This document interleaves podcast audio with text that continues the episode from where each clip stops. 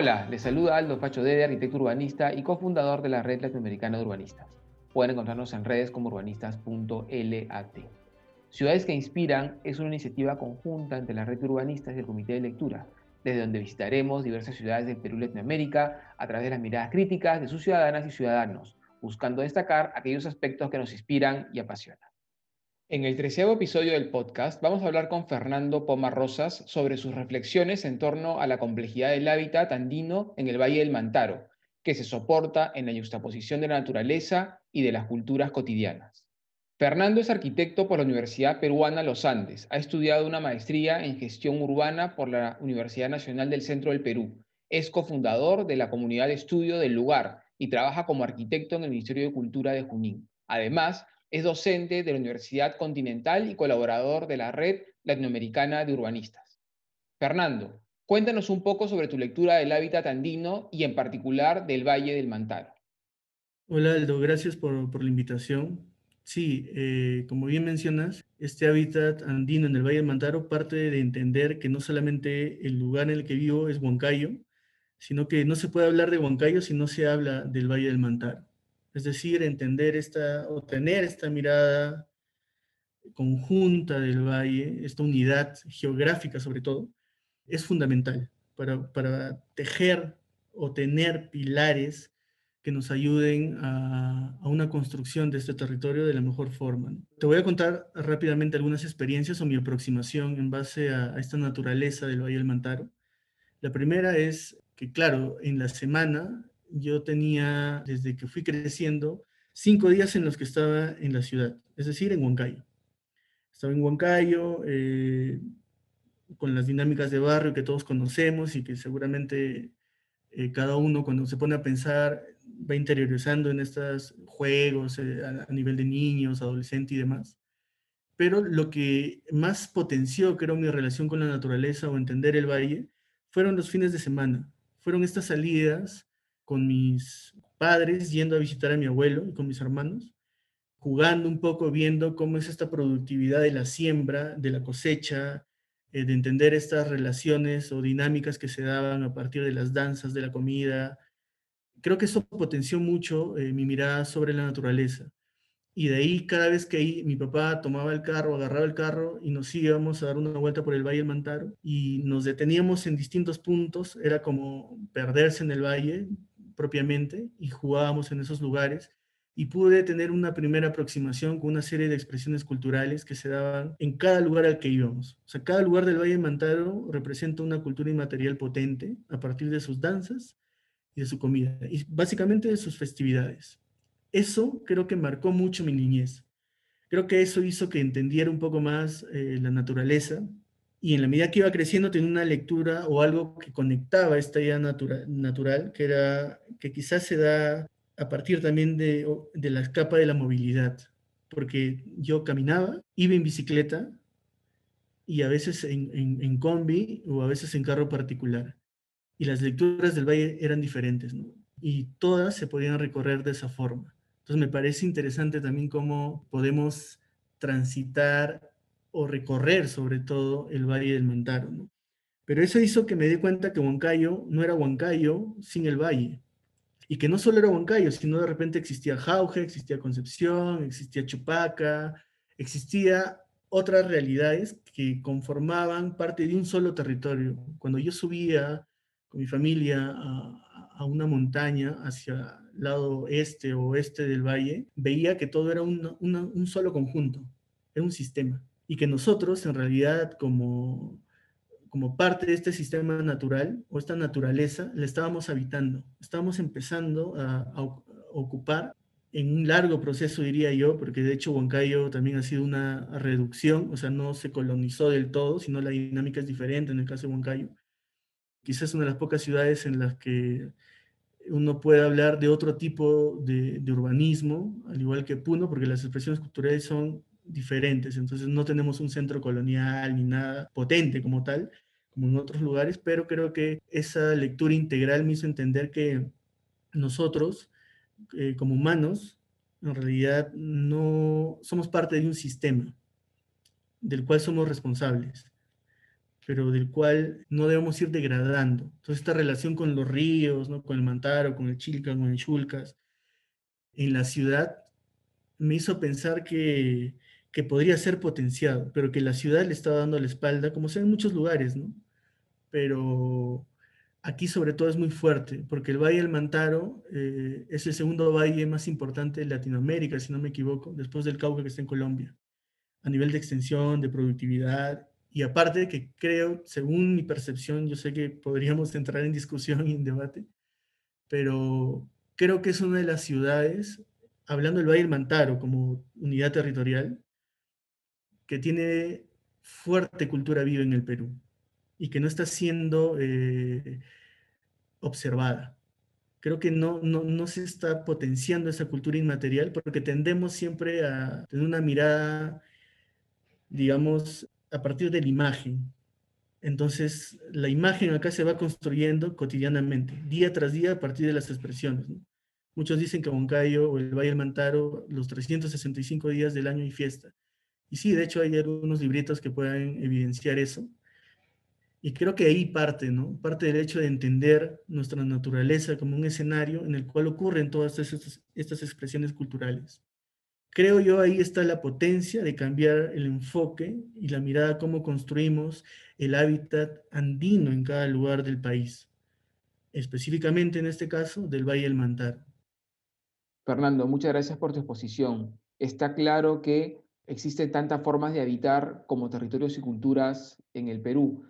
Y a veces nos perdemos en esta noción de naturaleza habitada que tú tanto mencionas, esa tesis que, cuando me la contaste hace un tiempo me pareció tan potente y, y tan necesaria, más que interesante, tan necesaria para poder reentender la manera como debemos imaginar el territorio habitado, que finalmente es lo que, lo que generamos cuando ocupamos, ¿no es cierto? Cuando hacemos ciudades, pero ciudades no tanto como entidades, como espacios distintos, sino como, como la ocupación de, este, de esta naturaleza que evidentemente es mucho mayor y muy superior, de la cual somos un componente, una parte. ¿no? Esto quizás se perciba menos en, ciudades como Lima, ciudades muy grandes, expandidas, que han copado realmente valles, han copado, digamos, este, diferentes eh, dimensiones de ese territorio de costa, pero donde el territorio está muy presente e intensamente presente. Lo que pasa es que lo hemos tapado, no lo estamos mirando, pero existe y hace a la ciudad. En lugar, claro, esto en lugares, en ciudades como Huancayo, una de las ciudades más importantes de la Sierra del Perú, es la ciudad por la que salen las mercancías, la producción de los Andes centrales hacia, hacia la costa ¿no? y ahí al mundo. Eh, claro, al estar rodeado realmente de, los Andes y, con estos ríos tan maravillosos, de caudalosos, tú dices, no hay manera, no hay manera de no entendernos como una partícula ¿no? en, este, en esta inmensidad maravillosa que es la naturaleza. En ese sentido, entiendo muy bien tu tesis de decir, claro, somos un componente de algo, de algo que nos supera, pero queremos reglamentar, queremos regular la manera como habitamos como si la ciudad fuera todo, como si fuera ciudad y lo otro, y lo natural, ¿no? Sin comprender que en verdad esto es un sistema absolutamente integrado y complejo en la cual lo urbano se intensifica y se disuelve en lo natural. Eh, esto se evidencia con mucho más fuerza en los Andes, ¿Por qué? Porque la manera como se ocupa y se habita los Andes tiene más que ver con una manera intensiva, como serían las ciudades de costa que están asociadas, ¿no es cierto?, a los puertos, con una manera extensiva, que es la manera como se ocupa el valle, ¿no es cierto?, el valle productivo. Eh, entonces las ciudades, en verdad, más que decir es un núcleo urbano y lo rural, es un sistema, ¿no? Un sistema complejo que mezcla lo urbano y lo rural y hace, como dices tú, y ocupa la naturaleza y la habita. En ese sentido, me interesaría mucho que nos cuentes un poco de esa tesis que estás trabajando y que a mí me, digamos, que me, capturó y que me llevó a invitarte a ser parte de la red urbanistas y ahora que nos lleva a este podcast. Sí, de hecho, para, digamos, poder entender este sistema del que hablas o hacer esta construcción, normalmente la construcción del territorio tiene estas dos lecturas de lo urbano y lo rural, ¿no? esta dicotomía. Como te te cuento, o sea, ha sido para mí una experiencia desde la niñez, o sea, entender la naturaleza y entender que pensaba que estaba en la ciudad y de ahí me iba al campo. Eso hasta en el imaginario del niño está presente. Creo que eso debería romperse. Creo que hay ciertas etiquetas que deberíamos quitarnos para mirar realmente la creación en sí misma, es decir, como yo la entiendo, como una naturaleza en su conjunto. Cuando yo hablo, por ejemplo, de ir de la construcción territorial a la, naturaleza habitada, es porque esta construcción sobre el territorio, a partir de, de lo que todos puedan hablar, siempre la sigue subdividiendo, ¿no? O sea, siempre esta dicotomía urbano-rural, otra vez. Creo yo que deberíamos empezar a ver un hilo conductor. Para mí, el hilo conductor es hablar de la naturaleza como primer componente. Cómo la naturaleza en el tiempo se ha ido habitando. Como tú bien dices, Aldo, eh, es inevitable ver los ríos, las montañas, la naturaleza en muchas ciudades como Huancayo y específicamente en el Valle del Mantaro, o sea, entendiendo que somos parte de algo mayor, de un sistema mayor. De esta manera entendemos cómo se va habitando el territorio, ¿no? A partir de su naturaleza. Creo que esto es fundamental porque ya no, digamos, capitalizamos todo a la idea de lo rural como una extensión del urbano netamente, sino más bien en cómo ambos trabajan eh, de manera conjunta. Y para mí esa lectura de trabajo en conjunto es entender la naturaleza, porque cuando analizamos o estudiamos los procesos de crecimiento en cada una de las ciudades, y cada vez que vamos año tras año yendo en la historia, buscando esos pasos de los que vamos construyendo, inclusive ciudad o lo que entendemos como construcción de ciudad, nos damos cuenta que hay muchos componentes naturales que se van perdiendo. ¿no? Tú has puesto el caso de Lima, por ejemplo. Lima antes no era como es ahora. Ha ido cambiando en cada uno de sus espacios. En el caso del Valle del Mantaro, yo creo que estamos a tiempo aún. Estamos a tiempo de poder entender nuestra naturaleza y potenciarla, recuperarla, Creo que eso es fundamental. Pero para que, eso, para que esto ocurra, hay que entender esta base teórica. O sea, si no hay una construcción teórica nuestra que parta de entender nuestros propios ideas y conceptos que no son, o sea, yo no estoy acá discutiendo o conversando que creo, estoy creando la pólvora. Creo que esto, esta conversación y esta forma de pensar la tienen muchos arquitectos, amigos, eh, no necesariamente arquitectos en Huancayo. Creo que todos entendemos que, el Valle de Mantaro es parte de nosotros. Pero creo que el problema es cómo llegamos a, justamente a, construir elementos que nos permitan habitar estos espacios.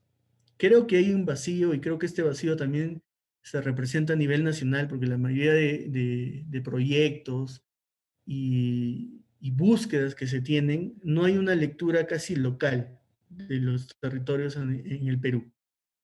Creo que esa lectura local debe partir justamente de, de, cada uno de los territorios nacionales, o sea, de cada uno de los departamentos, de cada uno de, los, de las unidades geográficas a las que yo justamente arribo, ¿no? Al hecho de entender, a ver, en el Perú hay más de 90 valles más o menos, solamente en esta condición de valles pero probablemente haya exista otras unidades geográficas que puedan ser estudiadas en su integridad.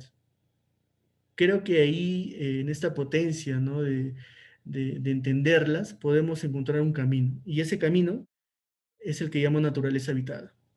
La naturaleza habitada para mí comprende y parte de, de lo que acabo de mencionar sobre naturaleza, pero como todas estas dinámicas se van componiendo, tanto la ciudad como lo, rural, es decir, expresiones urbanas o la vida cotidiana en urbano y la vida comunal en, el campo, en todo caso, y cómo se van entremezclando. Entonces, diría yo que más parte del hecho de, no pensar lo rural como una expansión, sino más bien pensar en, una, en algo que se va complementando en, en general. Es decir, creo yo inclusive que la naturaleza habitada debería partir de meter la naturaleza hacia la ciudad, ¿no? Creo que estos procesos en, Europa y en muchos eh, territorios occidentales los llaman como un proceso de renaturalización, pero para mí no es una herramienta que tú vas renaturalizando. En nuestro caso, existe la naturaleza, ¿no? O sea, aún la tenemos. Y es ahí donde tenemos que intervenir.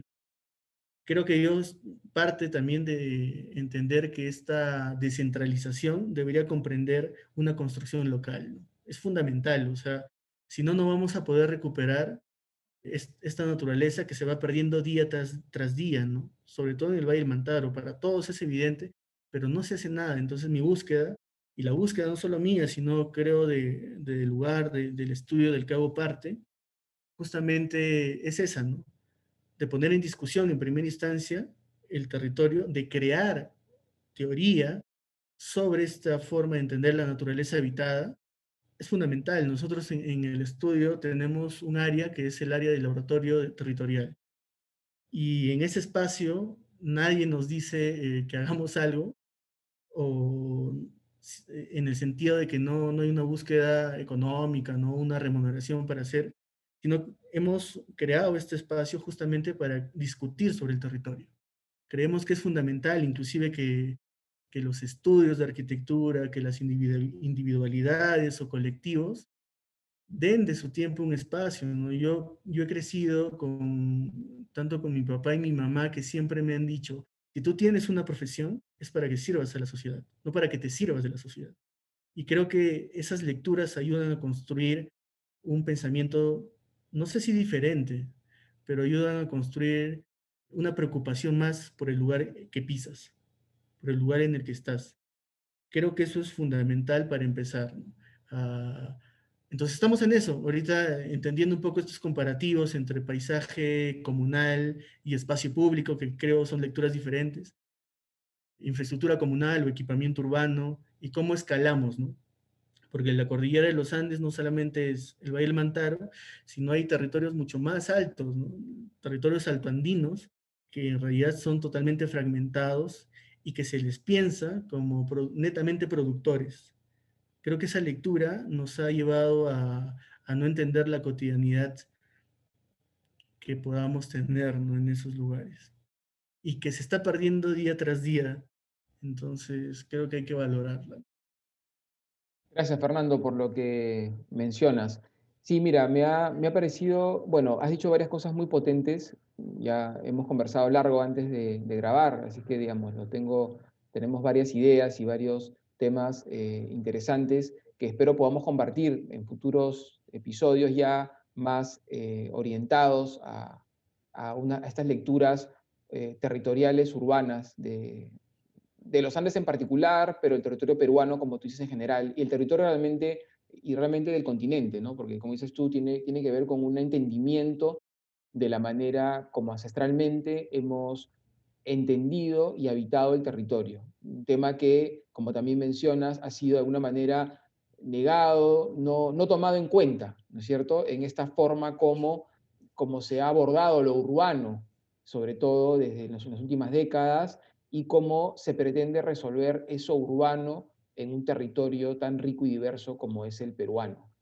Hay, una frase que dijiste, ¿no? que lo rural no es una expansión de lo urbano, y justo me, me llevó un artículo que escribió Flavio Vila hace, hace un tiempo para Urbanistas LAT, en donde también plantea toda una tesis ¿no? sobre cómo hemos ignorado a lo rural como, no como una expansión del urbano o como lo no urbano, sino como una dimensión del habitar totalmente distinta. ¿no? Y vital e y trascendente en nuestro país, porque si bien dicen, bueno, si bien no, las cifras indican que el 80% de la población peruana vive en ciudades, no, para empezar, no todas las ciudades son iguales, no todas las escalas de ciudades son iguales, pero hay un 20% que vive en lo rural, que es más del 60% del territorio ¿no? habitado. Entonces, tenemos ahí que hay un 20% de peruanos y peruanas que habitan la ruralidad, que, que viven, digamos, de esa manera y habitan el territorio, que ocupan un amplísimo porcentaje del territorio peruano y que no están siendo adecuadamente entendidas para poder ayudar a, que este habitar permita una, un mejor desarrollo de sus capacidades y talentos y una, una, mejor distribución de la riqueza y a su vez permita la sostenibilidad, digamos, ¿no? de los ecosistemas y el territorio mismo. Entonces ahí tenemos una deuda muy importante eh, desde eh, la manera como el Estado peruano reconoce las diversas formas de habitar. También me pareció muy interesante cuando has hablado de las escalas de planificación. Has mencionado, ¿no? has hablado de las cuencas, pero has hablado también, digamos, de los, de los territorios también dentro de las cuencas, porque claro, digamos, no siempre va a ser la cuenca, a veces van a ser espacios, más bien dentro de las cuencas van a haber espacios eh, habitados, o sea, cuáles son esos límites sociales y naturales que nos permiten determinar esos espacios en los cuales podemos imaginar una mejor forma de, habitar. Y me lleva mucho al podcast anterior, al que, en el que conversé con Javier Vera, en el cual él decía lo mismo desde lo urbano, decía, estamos discutiendo si provincias y distritos y quizás no estamos discutiendo lo que hace de fondo, que es cuál es esa escala ¿no? Eh, como comunitaria, cuál es el punto de equilibrio entre las personas que habitamos ¿no? las ciudades y el territorio que ocupamos, en la cual podemos realmente planificar y podemos proyectar esas acciones que mejoren de forma integral nuestra calidad de vida, ¿no? para poder desarrollarnos en la medida que querramos. ¿no? Esas escalas a veces pueden ser eh, un distrito, a veces puede ser parte de un distrito, a veces pueden ser varios distritos. O sea, la escala en el fondo tiene que ver no tanto con una delimitación política, sino con una, con una, con una escala social, ¿no es cierto?, comunal, participativa. Entonces, eso que mencionaba Javier, con eso que tú ahora mencionas, que es, que es el territorio, la naturaleza habitada, creo que nos pueden llevar a una nueva manera de en comprender y poder ayudar a que esta abrumadora informalidad que realmente eh, apabulla el desarrollo de nuestro país, ¿no es cierto? Sabemos por estudios que se han elaborado, digamos, Grade este, ha logrado un estudio muy, muy famoso porque realmente es el único que se ha hecho y aparte hecho, digamos, con, con una base científica, más del 90% de las ciudades en el Perú han crecido en los últimos 20 años de forma informal, lo cual afecta primero la calidad de vida, primero afecta a las personas, su seguridad, calidad de vida, acceso a servicios y acceso a una vida digna, primero, pero segundo afecta el territorio, como tú bien dices, ¿no? ¿Por qué? Porque estás ocupando de la peor manera el territorio, el territorio, la naturaleza, generando un impacto brutal en los ecosistemas. ¿no? Entonces, estas políticas urbanas que dicen vamos a incentivar la ocupación, ¿no es cierto?, ordenada del territorio, vamos a hacer, eh, finalmente lo que están diciendo es, están asumiendo que el territorio no tiene entidad en sí misma, sino que está para ser ocupado, ¿no es cierto?, lo cual es una, es, una reflexión mm, totalmente negativa y, muy dañina para el territorio en general, para la manera como ocupamos el territorio. Y segundo, están asumiendo que las personas pueden ser ubicadas en cualquier lugar. O sea, digamos, por el hecho de, darte una casa, te puedo ubicar en cualquier parte. O sea, da igual cuán lejos o cerca estés del lugar en el cual habitas, lo cual también es un, creo, un error conceptual muy fuerte, porque están asumiendo que la casa se resuelve con una casa y no entienden que la casa se resuelve con el habitar, ¿no es cierto? Es ese conjunto de dimensiones que nos permiten una vida digna. Entonces, eso que tú mencionas y lo que menciona Javier nos llevan a pensar, tenemos que pensar más todavía, hay que ir más allá más allá de un reglamento de desarrollo urbano o de una ley de desarrollo urbano. Hay que pensar en una, en una, en una lectura territorial que reconozca esa diversidad y que permita, como tú bien dices, que cada región, que cada lugar pueda comprender su dimensión y pueda, y pueda reglamentarse en base a su dimensión y no a la que se dicta en Lima en base a ideas, ¿no es cierto?, costeños centralistas. ¿no? Así que nada, te agradezco mucho por, por estas reflexiones sumamente potentes que espero sigamos construyendo y sigamos elaborando en urbanistas y también en estos podcasts eh, junto con el comité de lectura. Fernando, finalmente me gustaría que les dejes a nuestros oyentes un mensaje inspirador para que se animen a encontrarse y a encontrar su identidad en las ciudades que construyen y habitan. Creo que obviamente cuando no se habla de recetas en, en la ciudad o en la forma como las intervenimos, pero sí de profundas reflexiones. Creo que nos falta introducirnos a ese 20% de población, entender las formas en las que habita también y cómo éstas se han ido perdiendo. O sea, ese hilo conductor se ha perdido, el día de hoy no existe, para mí no existe. Y creo que si las, las tratamos como algo diferente, o sea, como que hay que protegerlas porque de pronto son pueblos originarios, o etcétera, etcétera. Entonces, creo que más bien entendiendo un poco las dinámicas y la relación sobre todo que tienen con, su naturaleza, podríamos nosotros tener una mejor relación con los lugares que habitamos en ciudades un poco más grandes.